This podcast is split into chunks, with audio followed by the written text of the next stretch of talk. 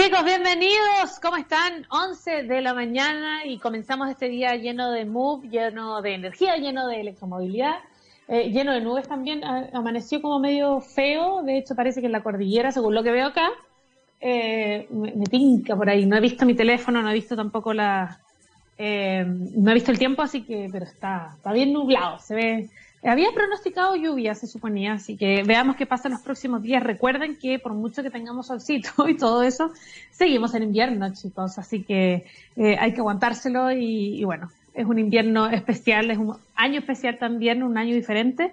Y el día de hoy les quiero conversar, fíjense, de un artículo que me pareció demasiado, demasiado bueno, que tiene que ver, eh, bueno, encontré en la revista, eh, perdón, en Chile Desarrollo Sustentable.cl, en el que estábamos, en el que realmente se habla de algo que es súper, súper interesante, que es los mitos sobre las energías renovables. A nosotros nos llega de perilla este tema porque eh, definitivamente es, es una de las aristas que sí hablamos necesariamente cuando hablamos de electromovilidad, cuando hablamos de, de ciudades inteligentes y la construcción de una ciudad inteligente. Definitivamente hablamos de eso sí o sí. Y precisamente acá hay un artículo de, de ahora, es del 12 de agosto de este año, de ahora en verdad yo, ¿a cuánto estamos? A 25 de agosto, qué Barça, ahora, te pasaste. Eh, ya es como hace una semana, dos semanas, bueno. Eh, este, pero actual, no es como que encontré un artículo en 2018, ese es mi punto. Y precisamente eh, es para aclarar un poco algunos temas que nosotros hemos hablado Oye, otra cosa que les iba a contar antes de empezar con esto. Eh, ya partió la alergia, se vino más temprano. A mí normalmente la alergia me partía en septiembre, pero me vino ya en agosto. Estoy ya tomando mi desloratadina. Pobre. Plátano oriental. Me está atacando, pero con todo. Así que si estornudo, sepan perdonar, eh, porque estoy al lado un parque más encima y está lleno de plátano oriental. Bueno, eh, dicho esto, a pesar de que, lo que dice ya este artículo, de que ya son la segunda fuente global de electricidad, todavía hay quien da crédito a estos mitos sobre las energías limpias. Me parece demasiado interesante que hablemos eh, de esto. Bueno, vamos a partir con la primera. Bueno, eh, una introducción es que el desarrollo de energías renovables es imprescindible si queremos frenar, por cierto, el cambio climático y luchar porque todos los habitantes del planeta tengan acceso a electricidad diferente, a diferencia de los combustibles fósiles. Las energías renovables son inagotables, son variadas y entre ellas eh, y todas, entre todas ellas potencialmente viables también en cualquier lugar del planeta. Lo más importante es que estas energías renovables no contaminan, señores. Y eh, bueno, en uno de los asuntos centrales de la, de la Agenda perdón, 2030 apremia a la descarbonización de la eh, economía mundial. la implementación de energías limpias será el único camino si queremos conseguir el objetivo más ambicioso de lo que marca el Acuerdo de París, ¿verdad? Que es limitar la temperatura del planeta eh, a 1,5 eh, grados por encima de los valores preindustriales, para lo que según indica, indicó el IPCC, se puede lograr eh, ya la, neutra, la carbono neutralidad para el año 2050.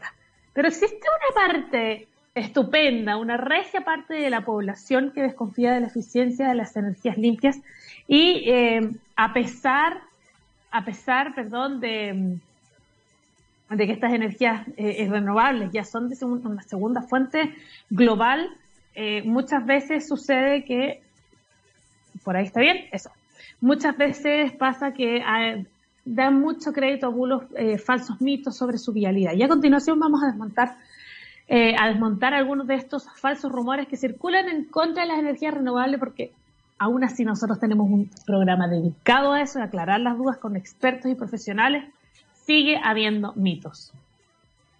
Precisamente, las energías renovables son caras. Eso es lo primero que todo el mundo dice. Oye, quiero comprar un auto eléctrico. Ay, pero es que es más caro. Eh, prefiero que no. Y finalmente seguimos aterrizando en, en lo mismo. Entonces, la situación es la siguiente. Las energías renovables ya son las fuentes de energía más baratas y lo van a hacer aún más ese es el punto, tanto la energía eólica como la solar, porque la energía hidráulica ya es competitiva desde hace mucho tiempo, eh, han experimentado un enorme avance tecnológico y una reducción bastante radical en los costes de implementación. Entonces, en los últimos 10 años, el, el, precio de los módulos fotovoltaicos, por ejemplo, ya se ha reducido en un 94%, el de, los aerogeneradores terrestres un 37%, y las baterías de litio ya permiten almacenar energía, eh, que permiten almacenar eh, la energía en un 85%. Hoy estas dos fuentes de energía renovables son las más baratas eh, que las convencionales, que son las, las que se usan en la mayor parte del mundo. Otro mito. Las energías renovables no pueden cubrir toda la demanda. Farso, farso, farso, como diría el profesor Tutututu. Estamos listos para hacer 100% renovables en electricidad ya, ahora, en este momento. Los sistemas de almacenamiento eléctrico han dado un salto tremendamente impresionante y la tecnología permite eh, un sistema eléctrico 100% renovable también. El reto está, y ahí sí que sí nos vamos a meter en otra área, en que los gobiernos y las administraciones sean capaces de pisar el acelerador en la transición energética, que nosotros lo hemos discutido varias veces acá, y mucha de esa responsabilidad hasta las políticas públicas, por cierto. Según algunos estudios, y a mediados de a mediados de siglo, por lo menos dos terceras partes de la electricidad del mundo se producirá con energías renovables. El 40% de la demanda final global se va a cubrir con electricidad frente al 19% del año 2017 y el 63% de la cual será generada por energía solar, fotovoltaica y eólica. Eh, las energías renovables que, se, renovables perdón, que se producen hoy de cada 4 kilovatios de electricidad del planeta y a mediados del siglo generarán 2 de cada 3. Es cierto que la electricidad hoy supone solo el 20% de la energía que se consume en el mundo, eso es real, pero la creciente electrificación hará que alcance por lo menos un 40% ya para el año 2050. Ese es otro de los mitos. Vamos con el siguiente. La construcción es un aerogenerador. La construcción de un aerogenerador consume más energía que la que éste puede producir. También otro mito muy recurrente. Farso, farso, farso. Un aerogenerador compensa en, menos de un año la energía consumida para su fabricación, pero puede funcionar durante 30 años, es decir, la eh, entrega con creces, ¿no? Cada aerogenerador produce energía limpia suficiente para cubrir el consumo eléctrico de unos 2.000 hogares, ni más ni menos.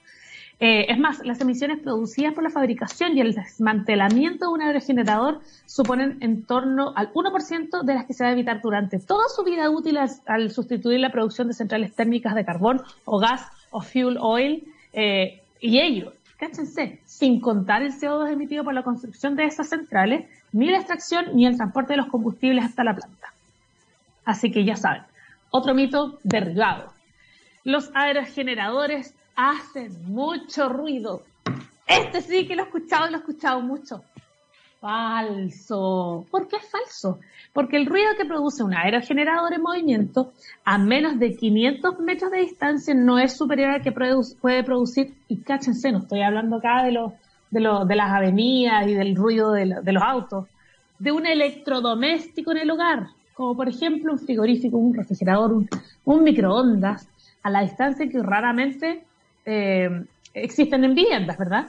Además, los parques eólicos cumplen con una normativa que es aplicable a cada lugar sobre los niveles sonoros en horario de día y en horario de noche y no pueden rebasar los límites establecidos por la regulación. Tampoco es como que se hace, hagamos un parque eólico y listo y está todo regulado. Vamos con la próxima, que esto también lo he escuchado. Las energías renovables roban espacio a la agricultura y a la ganadería. Farso, farso, farso. Profesor Salomón. La, la superficie ocupada eh, por un aerogenerador es mínima. De hecho, los parques eólicos son perfectamente compatibles con las actividades eh, agrícolas y ganaderas que se desarrollan en el mismo espacio.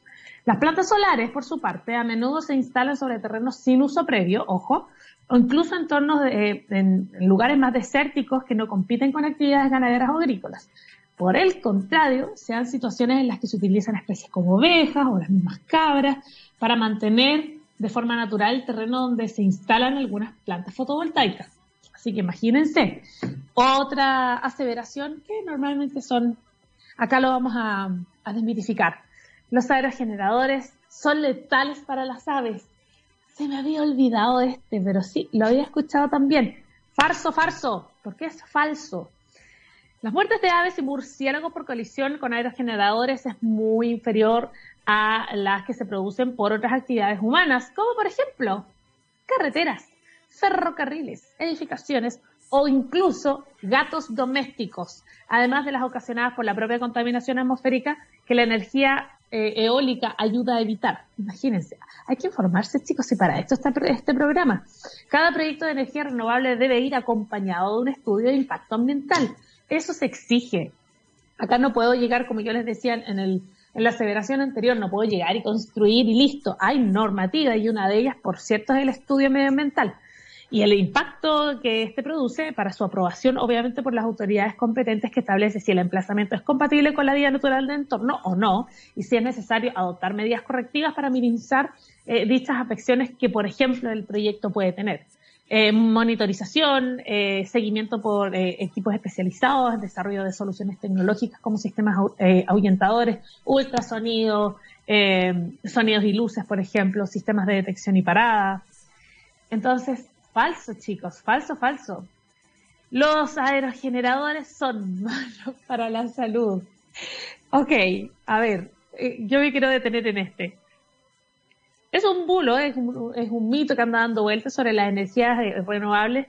Está limitado a, pocos países, porque me dio esta risa, donde se han realizado investigaciones independientes, eh, públicas y privadas con la misma conclusión, y la verdad, la verdad es que no existe ninguna relación directa entre las instalaciones eólicas y las afecciones reportadas como mareos o dolores de cabeza.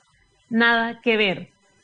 Los paneles solares son fabricados mediante procesos contaminantes y no se reciclan cuando sirven. Nosotros hemos hablado de esto en este programa.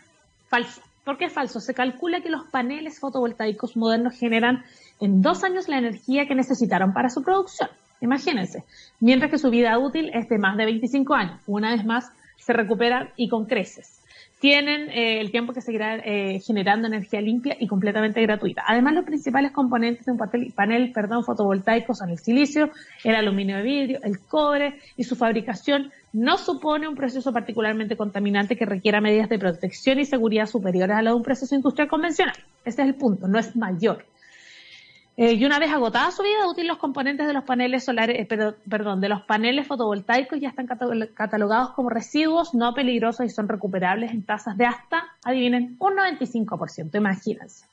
Y el último eh, que tengo para contarles, gracias a Chile Desarrollo Sustentable.cl, la energía solar no sirve para nada si es de noche. Esto lo hemos conversado acá también y es completa y absolutamente farso, farso, farso, profesor eh, Tututu.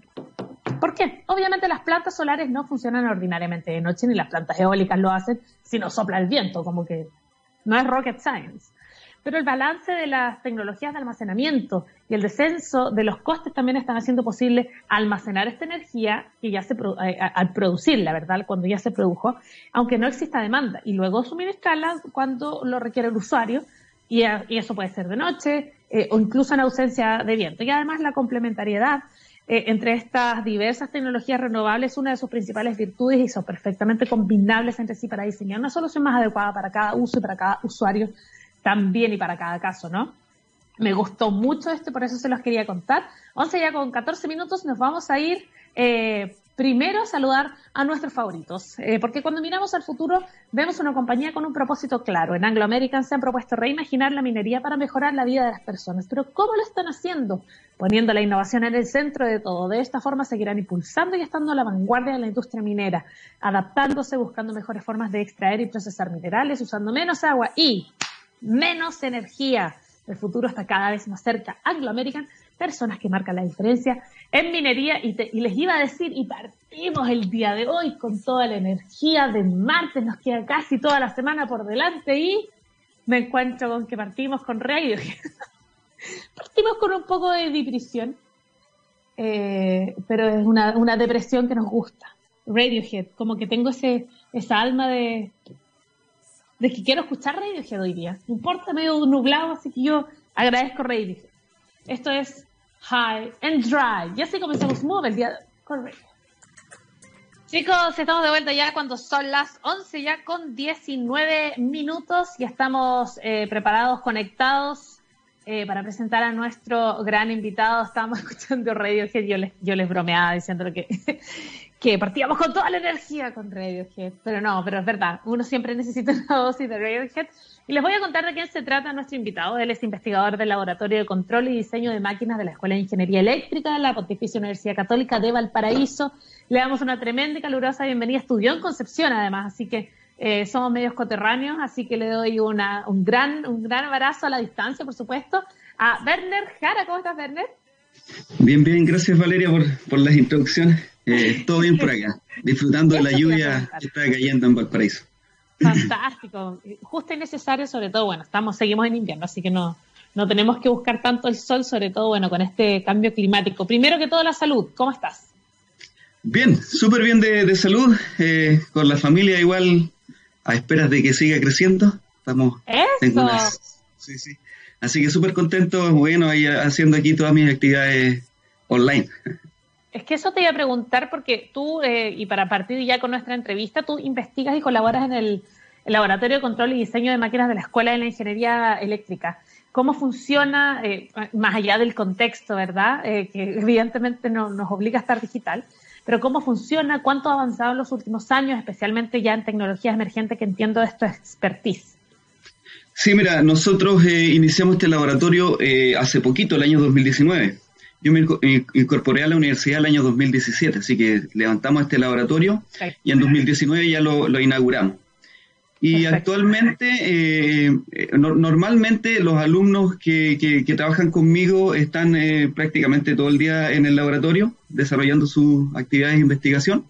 Claro. Eh, hemos incorporado equipos de alta tecnología para censar motores, también la compra de equipamientos como máquinas, y desarrollando prototipos, entonces ellos eh, toman estos diseños y los evalúan, ¿sí? Perfecto. Eh, actualmente eh, las condiciones no, no, permiten nada de eso, o sea, la universidad está, completamente cerrada incluso para los docentes, o sea, hasta nosotros nos es difícil ir a la universidad sin un, sin un permiso especial. Y obviamente tampoco hay un hay una hay un eh, documento que de, carabineros a ti te habilite para ir a la universidad, entonces finalmente tú tienes que...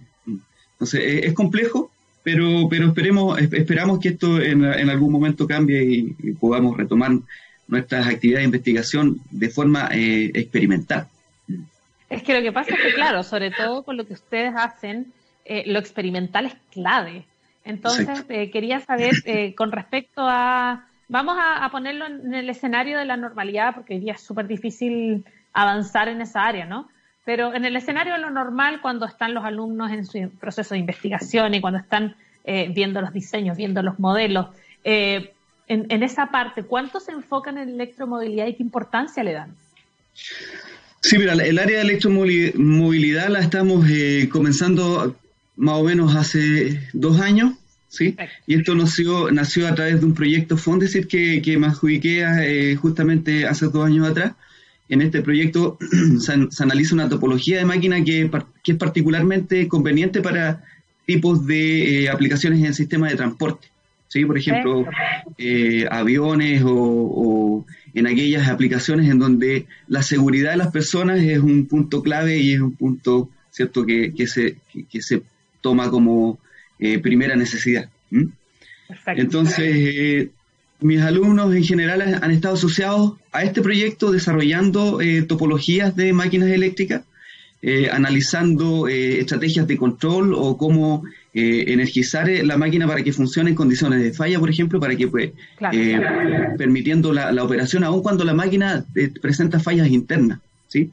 Esa es como la clave de este tipo de, de maquinaria. Y, ellos están trabajando haciendo ese tipo de investigaciones, diseño, evaluación, análisis, modelamiento en elementos finitos, em, desarrollo de herramientas matemáticas para modelar máquinas, eh, un montón de, temáticas de, ese tipo. Oye, te quería preguntar con respecto a eh, con respecto a los temas que ustedes están normalmente investigando en la universidad. Eh, me gustaría saber cómo es el impacto de la conversión de energía, el impacto en, la investigación, en lo práctico, eh, cómo lo han visto ustedes, sobre todo con los desarrollos tecnológicos que han existido a través de los años. Sí, mira, el proceso de conversión de energía eh, de una de mecánica eléctrica es a través de, un, de una de, de un motor o un generador, dependiendo de, si es que tú pasas de energía eléctrica a mecánica o de mecánica eléctrica, ¿sí? Claro, claro. Entonces, eh, en lo que es investigación en ese aspecto, eh, básicamente es lo que me desenvuelvo yo con mis estudiantes, ¿sí? Eh, y, lo que nosotros hacemos es desarrollar prototipos que sean más eficientes o que tengan características de desempeño eh, necesarias para, los, para el tipo de aplicaciones específicas que, se está abordando, ¿sí? ¿Qué es lo que impacta? O, el diseño de máquinas es, una, es un, área de, investigación que tiene más de 100 años de desarrollo y uno podría decir que entonces una, eh, es, una, eh, es una tecnología que ya, está madura, pero los avances en las ciencias de materiales, los avances en las ciencias de la computación, los avances tecnológicos en los, en los convertidores, todo eso a ti te permite desarrollar nuevos modelos, modelos que, que integran todos eh, varias componentes del sistema y de alguna forma tú puedes generar equipos mucho más eficientes que lo que podías hacer años atrás o, por ejemplo, equipos que también em, disminuyen los costos ¿cierto? de fabricación. Claro. Eh, o disminuye la cantidad de material utilizado. De alguna forma tú haces tu, sistema más eficiente. Oye, y con respecto a la, a la, actitud de los alumnos, me gustaría saber con respecto a su motivación, cuáles son los requisitos que hay para estar en este, en este laboratorio, eh, ¿cómo eh, postulan? ¿Solamente ingresan? ¿Deben pertenecer a ciertas carreras? ¿Es obligatorio? ¿Es voluntario? Cuéntame un poquito de ese proceso. Mira, el proceso es voluntario, o sea, el que quiere trabajar en esta área de, investigación realmente se tiene que sentir motivado para, trabajar. Y, y, en general, eh, mi experiencia, a pesar de que es bastante acotada, si estamos hablando del 2017 a la actualidad, eh, ha sido súper buena. O sea, yo eh, estoy súper agradecido de los alumnos que han trabajado conmigo. He encontrado justamente estas súper estrellas de alumnos que uno podría decir, que son el alumno soñado, ¿sí? aquel que tiene motivado. Eh, motivado, proactivo, ¿cierto? Que algunas veces incluso eh, siento que son sobremotivados, o sea, yo los tengo en el WhatsApp y me mandan WhatsApp, profesor, una reunión, eh, mire, tengo un nuevo resultado que podemos discutirlo y, y bueno, en general, cuando estamos normalmente en la universidad, eh, yo me la paso en el laboratorio o trato de ir muy seguido a conversar con ellos y ayudarlos en, las problemáticas que están abordando.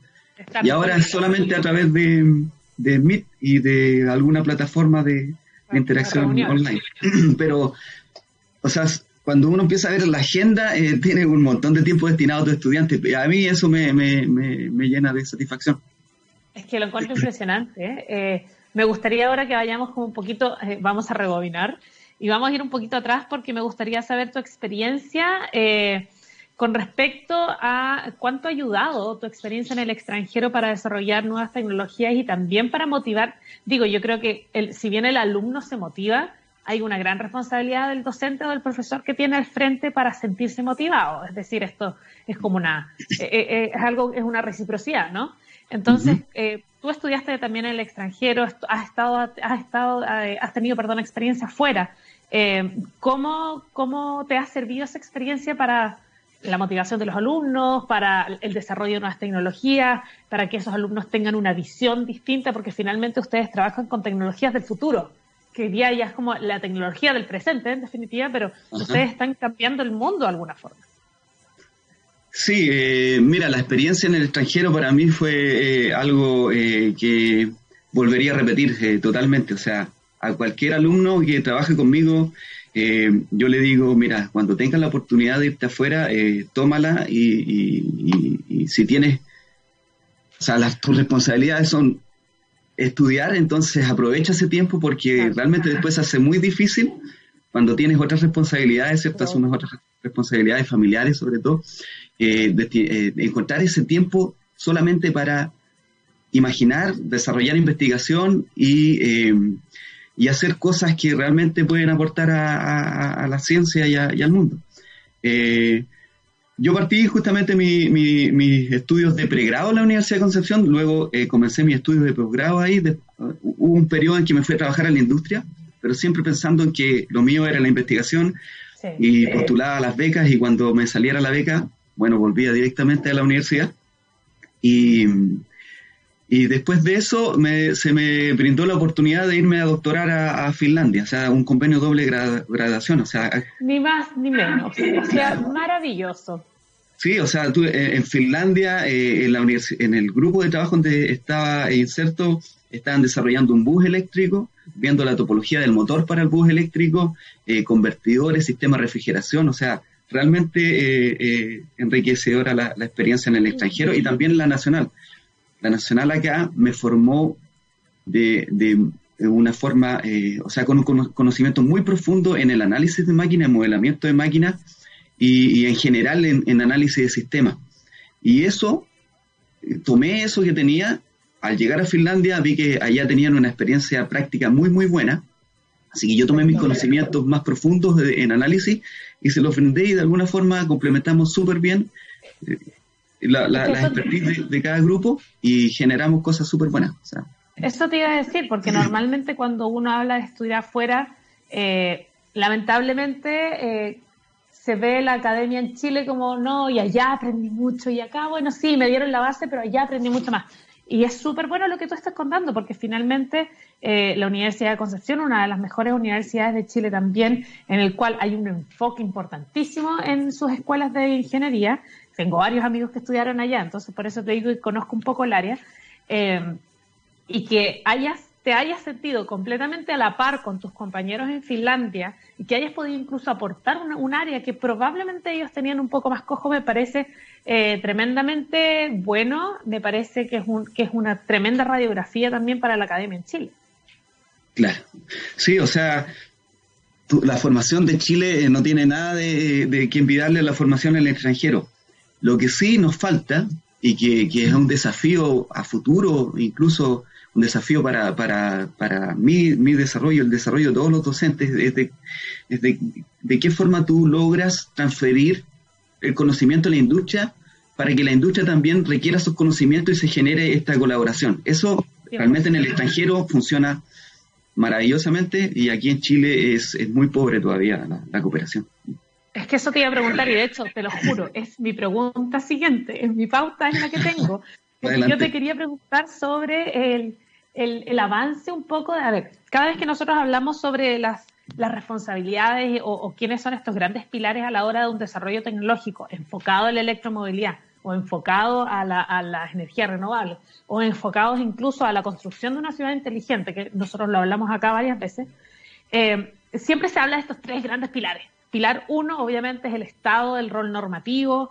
Eh, pilar número dos son los privados, que también tienen mucho que aportar.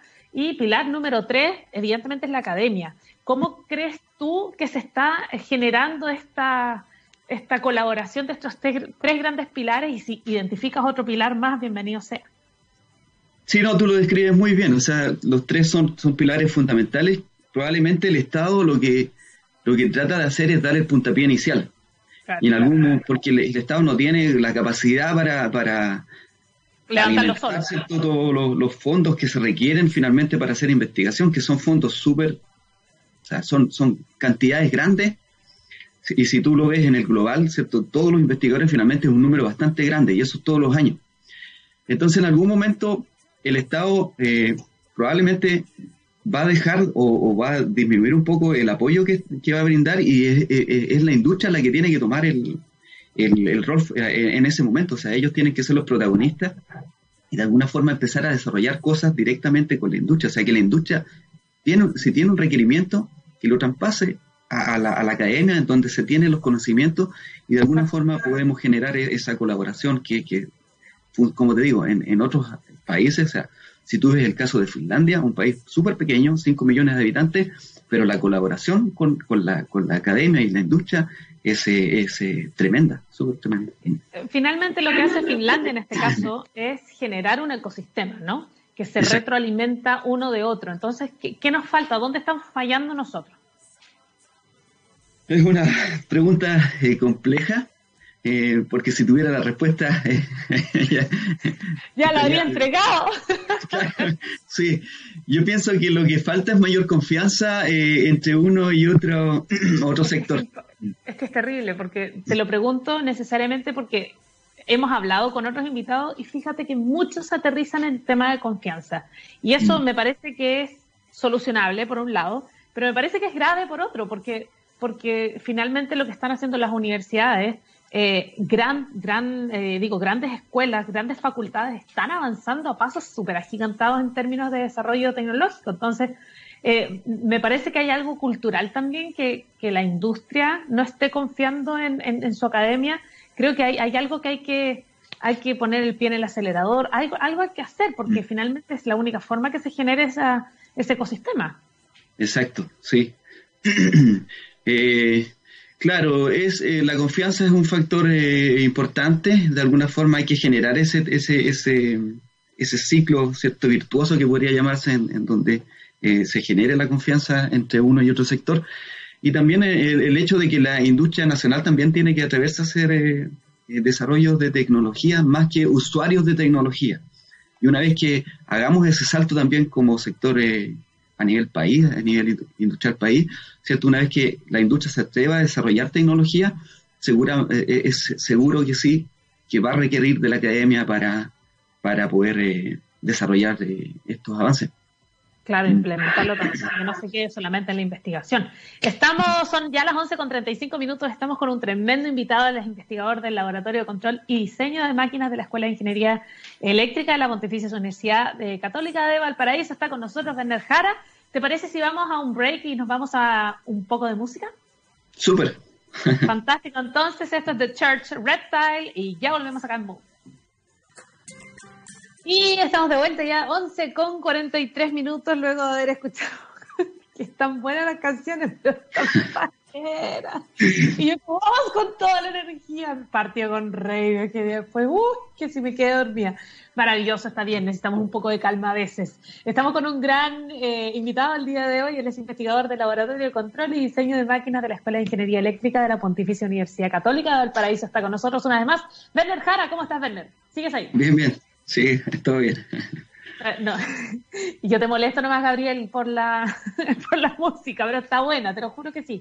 Eh, Werner, hemos estado hablando sobre, sobre un poquito de la, bueno, la responsabilidad y cuál es el rol que cumple la academia, bueno, partiendo desde los alumnos, obviamente hasta ya un rol más macro, ¿no? Eh, pero me gustaría eh, que hablemos un poco ya de esto, hablar un poquito ya de retroevolución, un poco de cómo ha evolucionado. según tu experiencia como, como estudiante ya en el área, en, en, la Universidad de Concepción en adelante y, hoy día como docente, ¿no? Puedes ver ambas, puedes ver ambas eh, etapas, ¿no?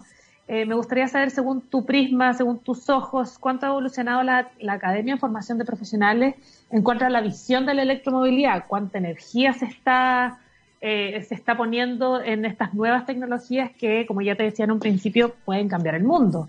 Eh, que pueden establecer nuevos precedentes. O, realmente no hay, eh, según lo que tú has visto, eh, no hay mucho, muchas iniciativas. ¿Cómo lo ves? ¿Cómo has visto tú esta evolución? No, naturalmente ha habido una evolución súper grande en este tipo de temáticas. la, academia lo que está haciendo es generar el, conocimiento para que los estudiantes desarrollen las habilidades y, los, y, y, las competencias que requieren para, para después desenvolverse en, este tipo de temáticas y probablemente en un montón de nuevos trabajos que se van a abrir eh, a partir de, de, estas aplicaciones, ¿sí? O sea, esto no solamente genera un cambio actual, sino que también genera un montón de oportunidades para eh, nuevos eh, negocios, ¿sí? Y eso es más o menos lo que la, la, la academia está tratando de, de, que sus alumnos desarrollen conocimiento profundo en este tipo de temáticas y lo potencian, eh, eh, me refiero a la, no, no, se quedan simplemente en esos laureles, porque de repente pasa y pasa con todas las mallas curriculares de distintas carreras. Es decir, yo estudié periodismo, ni me acuerdo qué año ya, tú comprenderás que el día de hoy, si yo voy a, una, a una universidad y busco la malla de periodismo, cambió y es distinta porque, por cierto, que eh, las comunicaciones han cambiado. Bueno, esto mismo que estamos haciendo hoy día y la forma de comunicar es muy diferente. Pasa, eh, ¿Está pasando eso? Te lo pregunto necesariamente con el tipo de tecnologías que ustedes desarrollen que son aún más rápidas, que son eh, aún más aplicadas. Entonces, ¿cómo funciona en ese aspecto? Sí, las mallas están eh, cambiando y justamente eh, eh, hay un periodo fuerte. en este periodo hay, una, hay un cambio fuerte en las mallas porque no solamente están cambiando el contenido, sino, que también en, cuánto dura la carrera total, de ingeniería al menos. ¿sí? Entonces las carreras están tendiendo a comprimirse o a cortarse en, sus tiempos y por lo tanto también hay que modificar la malla de estudios. En, en, nuestro caso particular se están generando electivos en esta temática, o, que de alguna forma tocan de forma tangencial el tema de electromovilidad. Y también se están generando algunas asignaturas del plan básico, que son obligatorias, ¿sí? para, para que los alumnos se introduzcan directamente en lo que es electromovilidad, conversión de energía, eh, sistemas más eficientes o energías renovables, eh, etcétera. ¿sí? Son los profesionales del futuro. Finalmente, si vamos a tener por lo menos un 40%, que es la meta, entiendo que se quiere llegar a un 40% de autos eléctricos. Imagínate que ya en los buses Red o Extran Santiago ya tiene buses eléctricos, van a necesitar profesionales que puedan, eh, que puedan generar ese ecosistema como hablábamos anteriormente. Sí, o sea, en, buses eléctricos eh, entiendo que todo lo que es transporte público, eh, de aquí al 2050, creo que ahora la meta incluso se bajó al 2040, se espera que todo el transporte público sea completamente eh, eléctrico y eso obviamente va a generar el requerimiento de nuevos profesionales con nuevas habilidades, nuevas competencias y nuestra misión naturalmente es generar esta, esta masa crítica, ¿cierto?, con conocimientos avanzados. Ahora, eh, de nuevo voy a ocupar tu experiencia, eh, tu, experiencia penquista y porteña y también tu experiencia eh, extranjera, porque me da un poco la impresión, lo hemos hablado con algunos profesionales también que han estado acá en el programa, con respecto cuando hablamos de la electromovilidad, ¿se puede hablar para ti desde tu punto de vista de descentralización? estudiaste en, la, en, la, Universidad de Concepción, estás hoy día en Valparaíso además de la importancia de las, eh, de las regiones, ya sea desde el área normativa, desde el área de las autoridades, eh, incluso al área académica, en, impulsar el desarrollo de la electromovilidad. Te lo pregunto porque normalmente, y lamentablemente en un país tan centralizado como Chile, cuando se habla de nuevos desarrollos y nuevas tecnologías, es Santiago. Entonces, eh, me gustaría saber cómo, si se puede hablar de descentralización cuando hablamos de electromovilidad. Sí, el foco que es el cambio a, vehículos eléctricos probablemente va a estar liderado por Santiago porque tienen el sistema de transporte que es más representativo a nivel nacional. Eh, pero lo que es desarrollo de tecnología eh, se está haciendo eh, a través de también de las regiones y, ese es nuestro desafío también como universidad regional, ¿cierto? Es sumarnos al carro y ser referentes en, en este tipo de temáticas. Hay, hay regiones que, que, ya tienen grupos consolidados también, como la Universidad de Concepción, ¿cierto? De donde, donde vengo. Aquí de alguna forma en la Universidad Católica se está haciendo un plan de inversión súper fuerte en incorporar docentes que, tienen que vienen con su doctorado, que vienen haciendo investigación y que están desarrollando este tipo de, temáticas de tal manera también es generar eh, y, subirnos a este carro que, que, es un carro que, ya está eh, andando. O sea, que, ya avanzó, claro. Si no nos subimos, eh, eh, bueno, hay que buscar otra temática porque, porque es, un tema relevante a nivel nacional. Ese es el punto, sobre todo si, si es, muy probable que ya marque precedentes, ¿no? Eh, en la región, a nivel mundial también. Ahora me gustaría saber cuáles son, según tu punto de vista y según lo que tú has podido evaluar en los últimos años, cuáles son los desafíos que hay hoy día para avanzar en electromovilidad. ¿Cuáles son los desafíos para no quedarnos abajo de ese tren que ya están dando? Sí, eh, los desafíos, eh, hay hartos desafíos, algunos están asociados con los sistemas de distribución, ¿cierto? Cómo hacer que, el vehículo interactúe con el sistema eléctrico eh, de forma eficiente y de forma inteligente.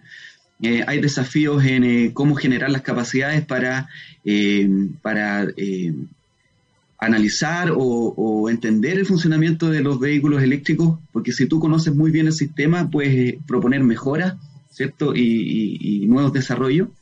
Eh, desde mi, en, mi temática, eh, lo que nosotros estamos tratando de hacer es desarrollar tecnologías más eficientes con, o menores costos, o de alguna forma, a ver, desarrollar tecnología en donde exista un compromiso entre, entre ambas entre ambos eh, indicadores de desempeño o requerimientos. Eh, hay desafíos en electrónica de potencia, eh, los cargadores, ¿cierto? Cómo de alguna forma levantamos esta red de, cargadores eléctricos para que efectivamente la persona que decide comprarse un vehículo eléctrico pueda andar en todo el país, ¿sí? Y no solamente tenga que andar circundando Santiago y probablemente Concepción o algunas regiones que ya Claro, Santiago, Viña, Valparaíso, no le queda otro claro. Entonces, en ese sentido, hay, hay, un montón de desafíos y, los ingenieros eléctricos y electrónicos y todas las, las subáreas, ¿cierto?, que, que, que, envuelve la electricidad son protagonistas en este, en este cambio. Y obviamente nosotros invitamos a todos a que se sumen y, hagamos eh, el cambio desde nosotros mismos, ¿sí? Seamos referentes más que, seguir tendencia. Absolutamente. Ahora con respecto, bueno, a la electromovilidad, yo lo decía en un principio que estuve eh, eh, contando sobre un artículo que encontré que habla un poco de los mitos de las energías renovables, porque hay muchos mitos dando vueltas, y esto nos desmitificaba y era muy interesante. Eh, pero en torno a las energías renovables, que también, también va muy de la mano de la electromovilidad, de la construcción de ciudades inteligentes y para dónde va, si el, futuro va para allá. ¿cómo, están,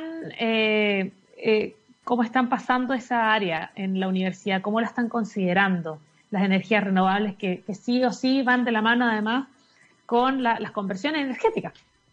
Claro.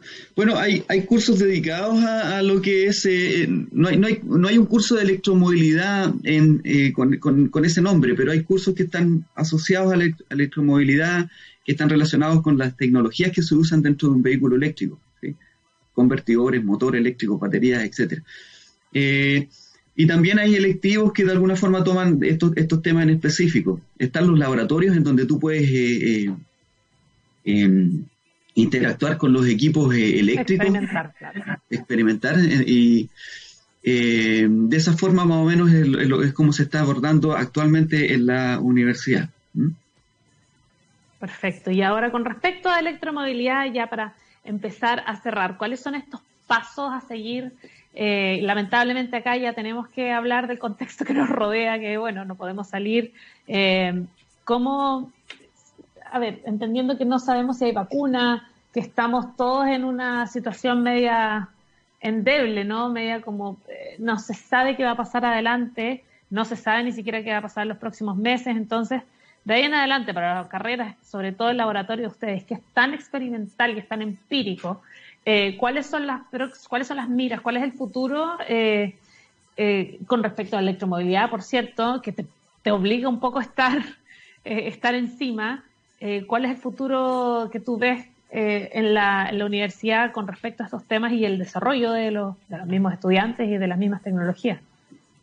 Sí, mira, respecto a electromovilidad, eh, bueno, este año postulé un proyecto que es referente a ese tema, es un poquito más general en transporte eléctrico o transportes más eléctricos. Eh, espero que ese proyecto sea exitoso y a partir de ese proyecto también construir, eh, construir eh, el tema de electromovilidad en la universidad. Nosotros lo que queremos es crear un grupo de trabajo dedicado a esta temática. O sea, tenemos docentes en inteligencia artificial, docentes o investigadores que están asociados a cómo el sistema eléctrico interactúa con el vehículo ¿sí? en distribución.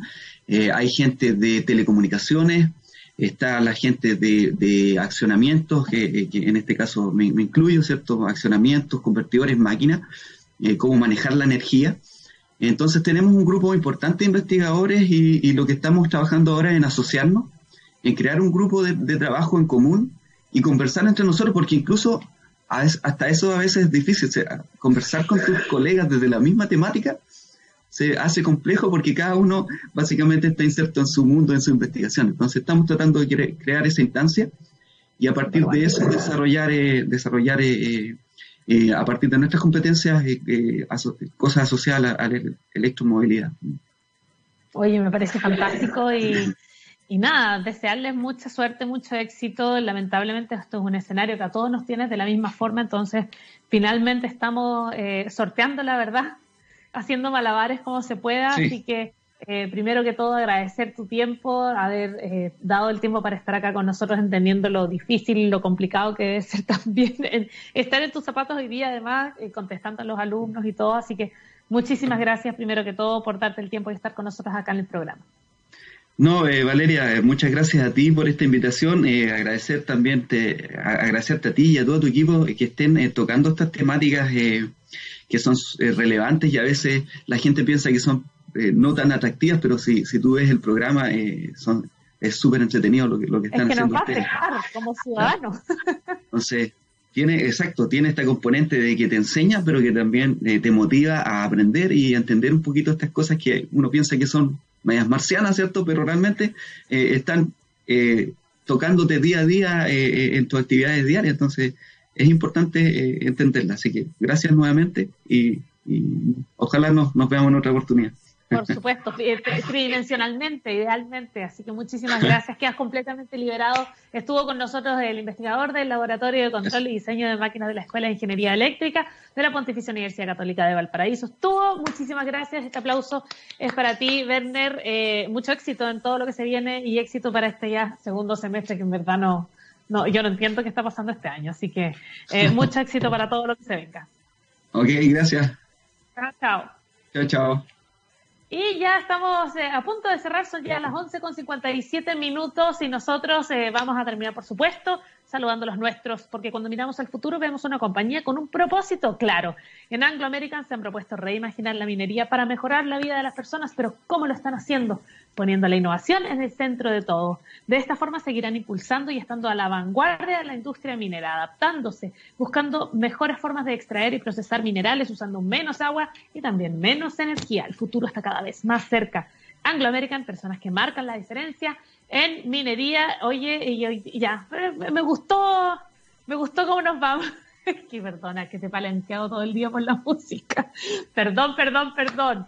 Eh, está buena la música el día de hoy, pero yo esperaba, no sé, como algo rock, algo como impactante después de ver el tráiler de, Batman, quedé como un poco en llamas, incluso de ver el, el tráiler de Wonder Woman, como que quedé en llamas. Qué rey, que medio sueño. No, mentira. Amo Redison, cuando vinieron en el 2008 creo que fue eh, o 2009, enero parece que 2009 también lo fue a ver, así que me gusta mucho. Eh, lo dejamos hasta acá eh, y nos vamos, nos vemos el jueves a la misma hora, 11 de la mañana. Esto es The Smashing Pumpkins Disarm. Y así lo dejamos, nos vemos. Chao, chao.